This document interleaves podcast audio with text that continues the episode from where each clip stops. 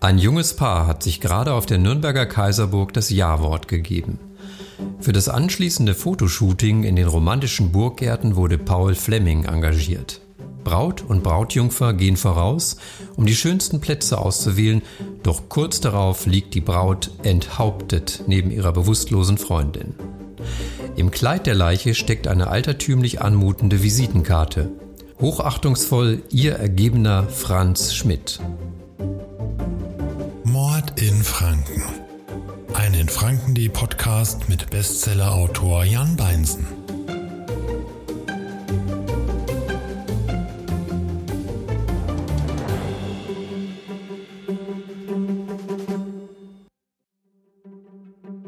Hallo und herzlich willkommen zum Krimi-Podcast-Format von infranken.de.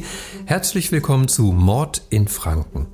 Mein Name ist Jan Beinzen, ich bin Krimi-Autor und in meinen Franken-Krimis rund um den Fotografen und Hobbydetektiv Paul Fleming geht es natürlich um Mord. Aber das ist nicht alles. Denn jeder Fall führt auch in die Vergangenheit. Mit Bezug auf ein historisches Ereignis oder eine bekannte Person aus der fränkischen Geschichte. Deshalb habe ich mir für den Podcast Verstärkung geholt. An meiner Seite sind Expertinnen und Experten, die mit uns in die teils düstere Vergangenheit Frankens abtauchen. Heute habe ich euch den Frankenkrimi Die kopflose Braut mitgebracht. Und darum geht's. Ein junges Paar hat sich auf der Nürnberger Kaiserburg das Ja-Wort gegeben. Für das anschließende Fotoshooting in den romantischen Burggärten wurde Paul Fleming engagiert. Doch als der Bräutigam an der Seite von Paul dort ankommt, liegt die Braut enthauptet neben der bewusstlosen Brautjungfer. Neben der Leiche finden sie eine altertümlich anmutende Visitenkarte hochachtungsvoll ihr ergebener Franz Schmidt. Im frühen 17. Jahrhundert trug der städtische Henkermeister diesen Namen. Die Polizei befürchtet, es mit einem Serientäter zu tun zu haben, der sich den Henker als Vorbild gewählt hat. Ein Umstand, der Paul Flemings detektivischen Spürsinn wachruft. Bevor wir uns nun in den spannenden Fall stürzen, möchte ich euch noch auf unseren heutigen Sponsor hinweisen, auf fränkische-rezepte.de. Taucht ein in die Welt der fränkischen Kulinarik unter fränkische-rezepte.de. Und heute an meiner Seite ist Harry Heimbrecht. Der kennt die fränkische Geschichte so gut wie kaum ein anderer. Mit ihm über Verbrechen aus der Vergangenheit zu plaudern, das macht bei aller Dramatik einfach Spaß. Bei unseren gemeinsamen Tatorterkundungen, da versteht es immer wieder das Publikum in seinem Bann zu halten und mich auch. Hallo, grüß dich, Jan. Unser Titel heute ist Die kopflose Braut von alten und neuen Henkersknechten. Harry, auf deiner Visitenkarte, die du, die du gerne ausgibst, steht historischer Stadtführer. Worauf bezieht sich das? Auf dich selbst? Nee, ich bin zwar schon, schon älter, das stimmt, geboren 1958, aber hm, ja, ich weiß, der Bezug stimmt nicht ganz, aber ich beschäftige mich halt in meiner Freizeit gerne mit der Historie der Stadt Nürnberg im Besonderen und ähm, Frankens auch. Und wer bei mir eine Führung bucht, der bekommt Geschichte zu hören. Und zwar sehr lebendige Geschichte. Davon habe ich mich schon mehrfach überzeugen können, weil wir machen zusammen auch Tatort-Rundgänge. Das, diese Tatort-Rundgänge führen an die verschiedenen Tatorte. In diesem Fall, Kopflose Braut, geht es, spielt das Ganze rund um die Nürnberger Kaiserburg. Und im Mittelpunkt dieses Romans, Die kopflose Braut, steht, wie eben gerade schon kurz erwähnt, der Henkermeister Franz Schmidt. Was weiß man eigentlich über den Scharfrichter, den Nürnberger Scharfrichter mit der höchsten Opferrate in der Region? Ja, heutzutage in Nürnberg Gott sei Dank nicht mehr so viel, weil sich das ja äh, doch ein bisschen geändert hat. Aber in der Zeit, als er tätig war, war der Franz Schmidt natürlich eine Berühmtheit. Eine Berühmtheit dahingehend, dass er einen Spitznamen hatte in der Stadt. Man nannte ihn den Meister Peinlein. Und das weist schon darauf hin, dass er Pein verursacht hat im Auftrage der Stadt. Die höchsten Opferzahlen, ja, er war lange tätig, fast 40 Jahre war er der Nachrichter in der Stadt und hat ähm, in der Stadtgesellschaft einen relativ hohen Rang gehabt. Also heute würde man sagen, er war Abteilungsleiter in der Stadt. Abteilungsleiter äh, für das Ressort ähm, Überzeugung und Überzeugung mit einigen, äh, äh, einigen Hilfsmitteln. Einigen Hilfsmitteln. Genau. Mhm. Und er war aber in der Stadt jetzt nicht unbedingt der Sympathieträger, ne, sagen wir es mal so. Also leiden hat man ihn nicht können, aber man hat ihn natürlich gebraucht. Dass man ihn nicht leiden konnte, daraus äh, kann man auch schließen, dass sein Haus, in dem er wohnte, also dieses Henkerhaus, ja über die Pegnitz gebaut wurde, damit es nicht auf Nürnberger Grund steht. Ne? Ja, die Nürnberger wollten nicht, dass, sein, dass der Scharfrichter auf Nürnberger Grund wohnt. Und Gott sei Dank haben wir ja zwei Stadtumwallungen, die vorletzte und die letzte. Und als die vorletzte aufgelassen worden ist, hat man halt Teile stehen lassen. Ähm, und der Überbau, ähm, den hat man dann genutzt äh, zum Henkerhaus. Da hat man dann wohnen lassen, dann steht, dann wohnt er ja quasi über dem Fluss und sozusagen nicht auf Nürnberger Grund. Da konnte man sich dann ein bisschen äh, rausmogeln aus der Geschichte. Äh, ich stelle mir das aber gar nicht so einfach vor, so der Job des Henkers. Also gut, der muss zum einen muss er ziemlich, ja, ähm, ja so frei über Leben entscheiden können, beziehungsweise er hat ja den Auftrag, Auftrag bekommen, aber trotzdem muss man ja diesen, diesen gewissen Tötungswillen dann auch mitbringen. Ähm, und zum anderen stelle ich mir das auch rein praktisch gar nicht so einfach vor. Äh, in vielen Fällen wurde ja dann tatsächlich mit einem Schwert oder mit einem Beil dann geköpft. Ähm, ist es einem in die Wiege gelegt oder wie wurde man zum Henker? Ja, interessanterweise, der Franz, also Henker wurde man durch Vererbung. Man konnte sich den Beruf nicht aussuchen. Franz Schmidts Vater war Henker in Bamberg und vielleicht wäre er ja gern Florist geworden oder was, aber da hat er keine Chance gehabt dazu, sondern Vater war Henker, dann war er als Sohn auch, muss er dieses Handwerk ausüben.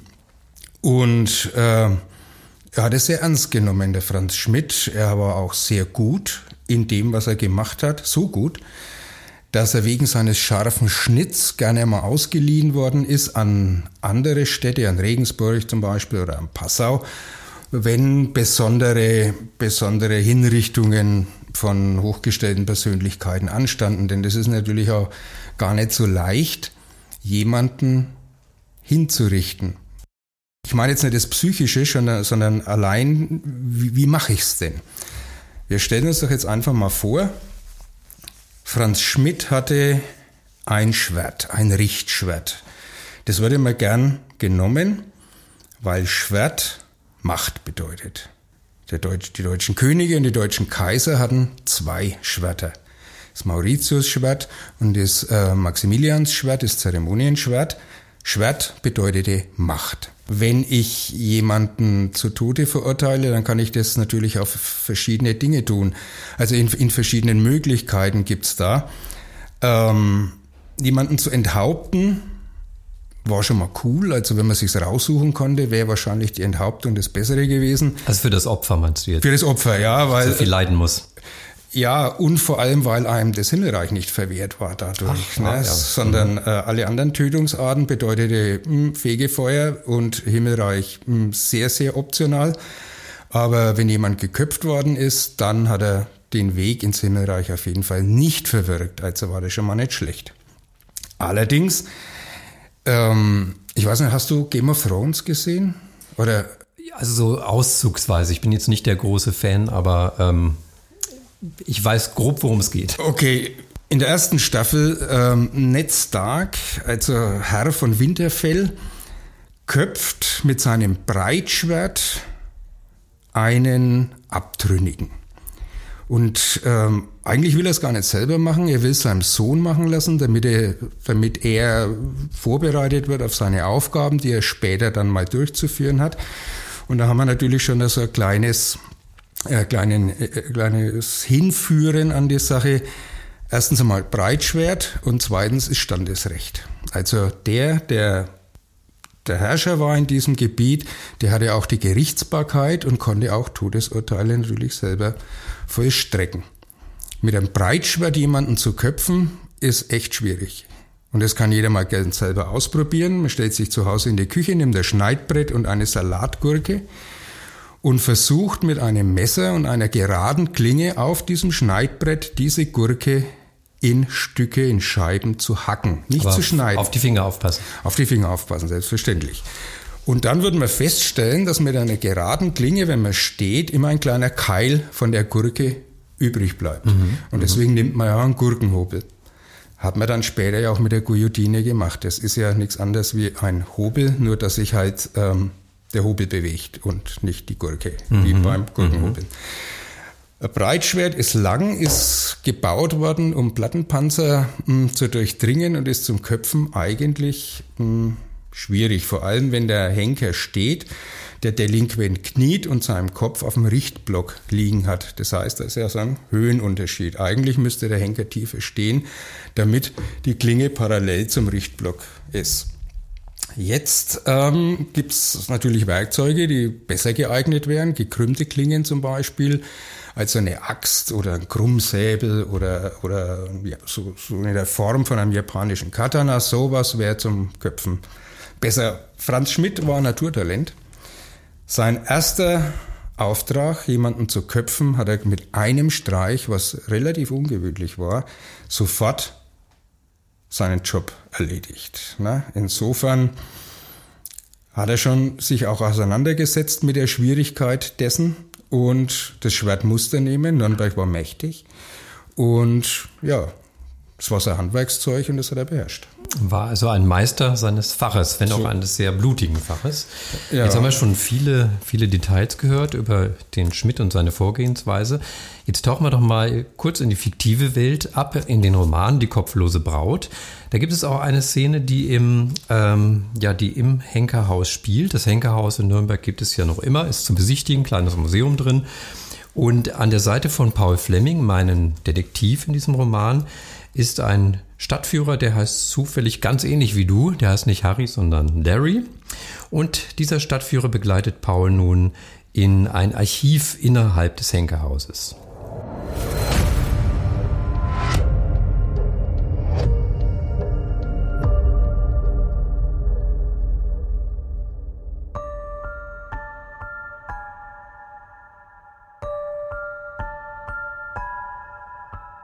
Wir benutzen das hier als Lager, erklärte Larry und wies Paul auf ein verstaubtes Regal hin, das auf den ersten Blick wie aus einem überkommenen Eisenwarenladen wirkte.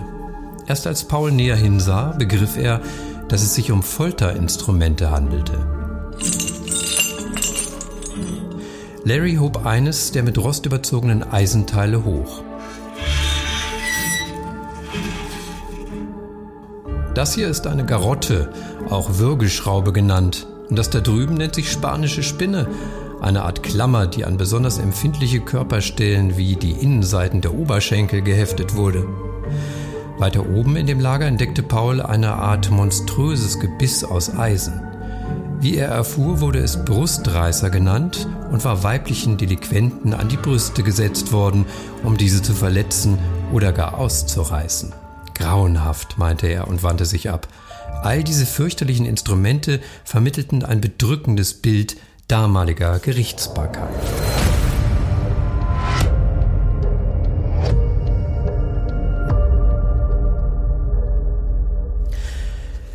Ja, Harry, jetzt, das war jetzt der Ausschnitt aus dem mhm. Buch. Ich denke mal, so wie ich dich verstanden habe, relativ an der Realität dran. Kann man froh sein, dass es heute nicht mehr ähm, so dazugehört zur Rechtspraxis. Und was hier auch schon mit anklang, war ja, dass zu dem Henker oder Scharfrichter oder welche Bezeichnung man auch wählen will, eben nicht nur Hinrichtungen gehörten, sondern auch die sogenannte peinliche Befragung, auch Folter genannt. Mhm. Welche Methoden waren denn damals besonders angesagt, in Anführungsstrichen? Also sollten wir vielleicht noch ein bisschen ausholen. Ähm, in in Franken hat sich das gewandelt vom Ständerecht, dann ins kanonische Recht, dann ins römische Recht. Und dann hat Nürnberg das römisch-kanonische Recht ähm, eingeführt und war da auch führend. Viele Städte haben das übernommen, wie Münster zum Beispiel, fällt mir ein, oder Freiburg. Und wenn man in Nürnberg mal spazieren geht, auf der oberen Karlsbrücke sind äh, an den beiden Säulen eine Tafel, da steht unten äh, SPQR, äh, nicht SPQR, wie man es kennt vom Römischen Reich, sondern SPQN, also Senatus Populusque ähm, Norimbergiensis. Und dieses äh, Nürnberger Recht ähm, war, wie wir Franken halt sind, ja, ja. Es war so, dass es un barmherzig verfolgt worden ist. Jede Straftat wurde verfolgt. Aber natürlich auch mit einem gewissen Augenzwinkern. Also es Leibstra also Tötungen kamen jetzt nicht so wahnsinnig oft vor. Es, das meiste waren Leibstrafen. Und diese Leibstrafen, ich habe schon gesagt, dass der Franz Schmidt ja Abteilungsleiter innerhalb der Stadtverwaltung war, denn ihm unterstanden ja die Folterknechte. Und man muss sich das so vorstellen, wenn man erwischt worden ist, dann gab es einen geschlechtergetrennten Strafvollzug. Die Männer kamen ins Männereisen und die, äh, die Frauen in sogenannte, in Anführungszeichen, Weibereisen. Bei schwereren Vergehen ging es dann in die Lochgefängnisse. Die Lochgefängnisse ist natürlich ein Keller mit jeder Menge Argumentationshilfen der damaligen Zeit, um jemanden zu überzeugen, dass er dann schuldig ist. Und da reingeführt zu werden in diese Lochgefängnisse, die man ja auch besichtigen kann, es ist ähm, ja gruselig. Und das Erste, was natürlich Franz Schmidt in seiner, in, in aller Deutlichkeit gemacht hat, ist erst einmal diese Dinge, die du vorhin schon genannt hast und viele andere Objekte, um jemanden hm, zu foltern, gezeigt hat und ausführlichst erklärt hat, wie sie wirken, wo sie wirken, was er vorhat und das hat meistens schon ausgereicht. Ähm, er musste gar nicht viel Hand anlegen, sondern die Angst war dann einfach groß. Sind die meisten dann schon weich geworden und haben gesagt, ähm, ich gestehe. Ich gestehe, ich war's mhm. oder ich war's, mhm. ja. Leibstrafen mussten auch vom Scharfrichter, vom Henker durchgeführt werden oder von den Folterknechten. Und die waren natürlich publikumswirksam durchzuführen. Das heißt, der Bauernpranger stand am Hauptmarkt, also Vergehen, die mit dem Pranger geahndet worden sind, die standen dann den ganzen Tag oder länger am Hauptmarkt, am meistfrequentiertesten Ort in Nürnberg und waren Schimpf und Schande ausgesetzt. Bierbrauer, die sich vergangen haben gegen das, was ähm, vom Rat beschlossen worden ist, vom Rugamt, wie das Nürnberger Bier zu brauen ist und die gedacht haben, sie mischen ein bisschen was bei, damit man halt ein wenig mehr verdient. Ähm, und sie sind erwischt worden, sind nicht nur die ganze Charge losgeworden, die sie gebraut haben, sondern wurden auch ausgepeitscht und zwar mhm. öffentlich. Mhm. Man, man, kann sich das heute überhaupt nicht mehr vorstellen, aber es gab früher halt kein Kino und es gab auch kein Playstation und kein Internet oder sonst irgendwelche Belustigungen oder Zeitvertreibe sondern wenn sowas angesetzt war, dann lief Nürnberg zusammen und hat sich das Ganze angeschaut. Und da hat natürlich auch jeder gesehen, hoppla, da wird jemand ausgepeitscht und mit Schimpf und Schande ähm, durch die Altstadt getrieben bis zur Fleischbrücke, wo sein mieses Bier dann in die Pegnitz gekippt worden ist. Und er hat sich dann vielleicht schon überlegt, ne, mhm. ne, ob er das dann ob er dem nachfolgen will und seinen Gewinn maximieren will und gegen den äh, Ratserlass vom Rugamt quasi mh, hm, verstoßen möchte. Das Bier ist ein gutes Stichwort. Da, kommen, da springen wir von Nürnberg mal nach Bamberg in die Stadt mhm. des Bieres. Ähm, hatte denn jede Stadt so einen Scharfrichter und Folterknecht? Oder wie du vorhin schon sagtest, dass der Schmidt auch ausgeliehen worden ist an andere Städte. Wie wurde das denn praktiziert? Eine Stadt brauchte Gerichtsbarkeit. Das war unabdingbar. 1219 der große Freiheitsbrief, jetzt um auf, auf Nürnberg zu sprechen von Friedrich II., in deren Folge, in dessen Folge ist natürlich ähm, dann auch die Gerichtsbarkeit ähm, nach Nürnberg gekommen. Das heißt, sie konnten selber Recht sprechen, wie viele andere Städte auch, Bamberg, der Bischof. Und ähm, wer sich leisten konnte, der hatte einen Scharfrichter. Das war auch, mh, hm, das gehörte zur Vollständigkeit einer kompletten machtvollen Stadt dazu.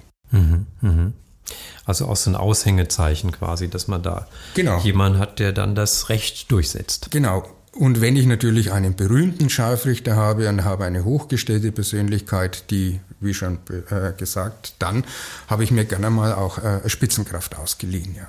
Dann springen wir nochmal zurück in den Roman Die kopflose Braut. Es gibt da noch eine weitere Szene, in der Stadtführer Larry mitspielt. Paul unterhält sich nochmal mit ihm und Paul stellt jetzt auch die Frage, die ich dir vorhin auch schon gefragt habe. Da geht es nochmal um die Ausbildung eines Scharfrichters, ob der Prüfungen ablegen musste oder ähnliches.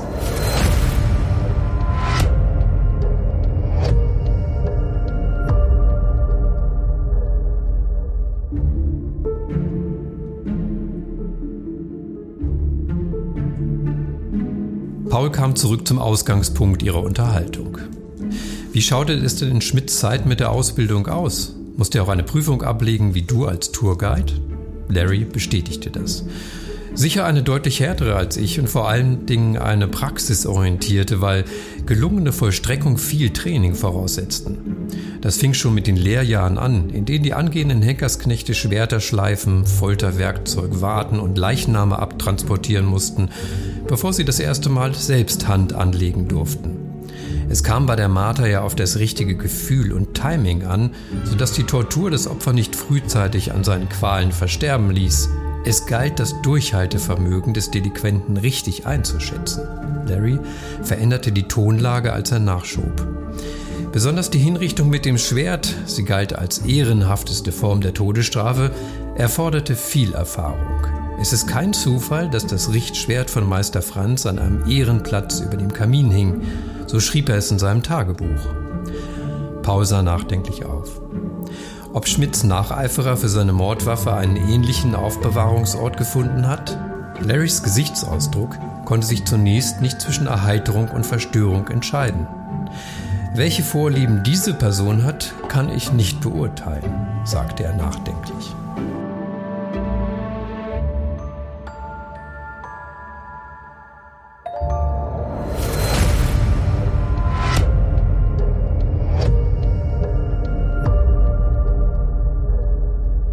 Ja, in dieser Passage wurde ja auch das Tagebuch von Franz Schmidt, von dem Henker erwähnt. Ähm, dieses Tagebuch gibt es ja in Wirklichkeit. Ne?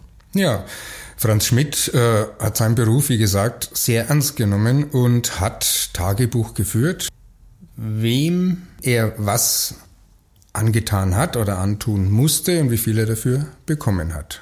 Das hat er geführt. Also alles genau protokolliert, protokolliert. und es lässt sich heute entsprechend gut nachvollziehen, wie so sein Lebensalltag aussah. Genau, deswegen ist es auch ähm, das Spannende an dem Franz Schmidt, denn man kann natürlich in den 40 Jahren, in denen, denen er in Nürnberg gewirkt hat, auch sehr gut nachvollziehen, ähm, ob es denn mehr geworden ist, äh, was er zu tun hatte, ob, die, ob es strenger gehandhabt wurde, das Ganze, oder ob es laxer geworden ist oder gleich äh, geblieben ist.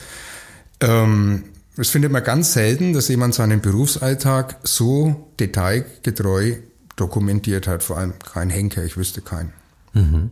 Und das Ganze lässt sich ja auch heutzutage noch ein bisschen nachvollziehen, auch für die Besucher des Museums des dortigen, mhm. denn da sind ja auch Auszüge aus diesem Tagebuch ähm, präsentiert. Ja. Jetzt habe ich noch ein anderes Thema, was im Roman auftaucht, und zwar Paul Fleming auf der Suche nach dem Täter führt es ihn auf der Kaiserburg auch, beziehungsweise unter die Kaiserburg in die sogenannten geheimnisvollen Kasematten. Was hat es denn mit denen auf sich? Oh, das ist ein ganz spannendes Thema. Kasematte ist erst einmal ein verwirrender Begriff. Kommt aus dem Griechischen, ähm, Chasmatea, ich hoffe, ich habe es äh, richtig ausgesprochen, ich bin kein Altphilologe.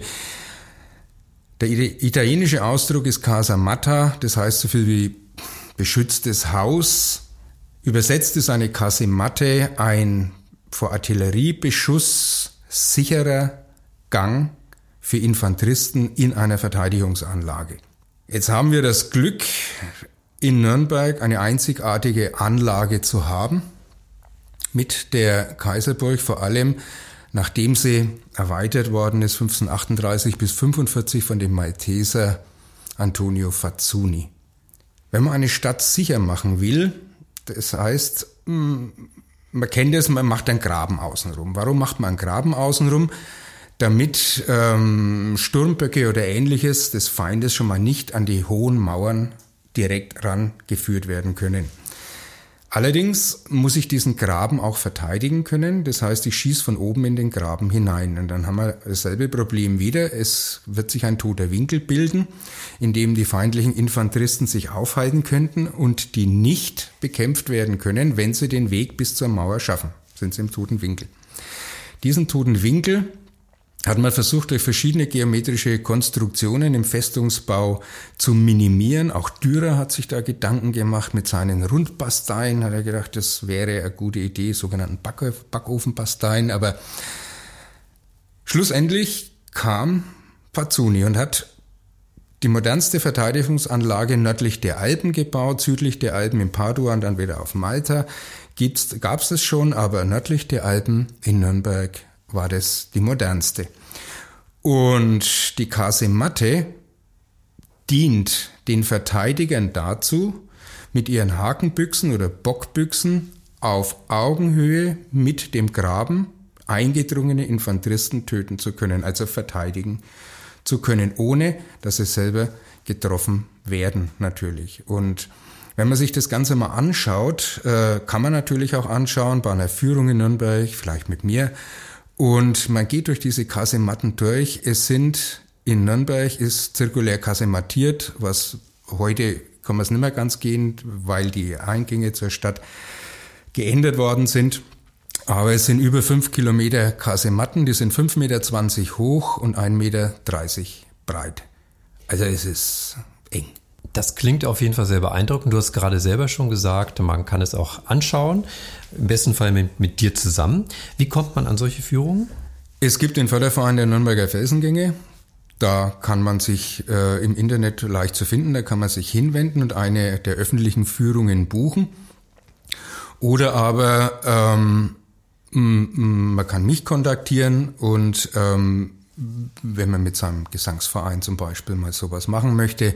Und dann ähm, würde ich ähm, würde ich den die Gruppe halt dann durch die Kasematten führen und durch die Lochwasserleitung und im Untergrund von Nürnberg an wirklich schaurigen Orten, gruseligen Orten kommt man steigt man nach einer Burg ein und kommt wo ganz anders raus. Und also es ist schon spannend, ja. Das klingt auf jeden Fall, wie du schon selber sagst, ja. sehr spannend. Und wer dazu noch Krimis hören will, bucht eine Führung mit uns beiden zusammen. Die neuesten Termine sind auch auf meiner Website janbeinzen.de zu finden. Ja, Harry, vielen Dank. Das war wieder sehr, sehr ja, auf jeden Fall aufschlussreich. Ich lerne immer wieder was dazu, wenn ich mich mit dir unterhalte und kriege immer wieder Inspiration für neue Grimmis. Vielen Dank, dass du dabei warst. Aber gern. Und beim nächsten Mal erwartet euch ein Besuch in Gostenhof. Das ist Nürnbergs buntester Stadtteil und er gilt als Frankens Szeneviertel schlechthin. Er steht im Mittelpunkt des Buches Tod auf Fränkisch, aus dem ich lese. Frankenkenner Axel Eisele plaudert mit mir über das multikulturelle, experimentierfreudige und ganz schön verrückte Goho. Wir hören uns. Mord in Franken. Einen Franken.de Podcast mit Bestsellerautor Jan Beinzen.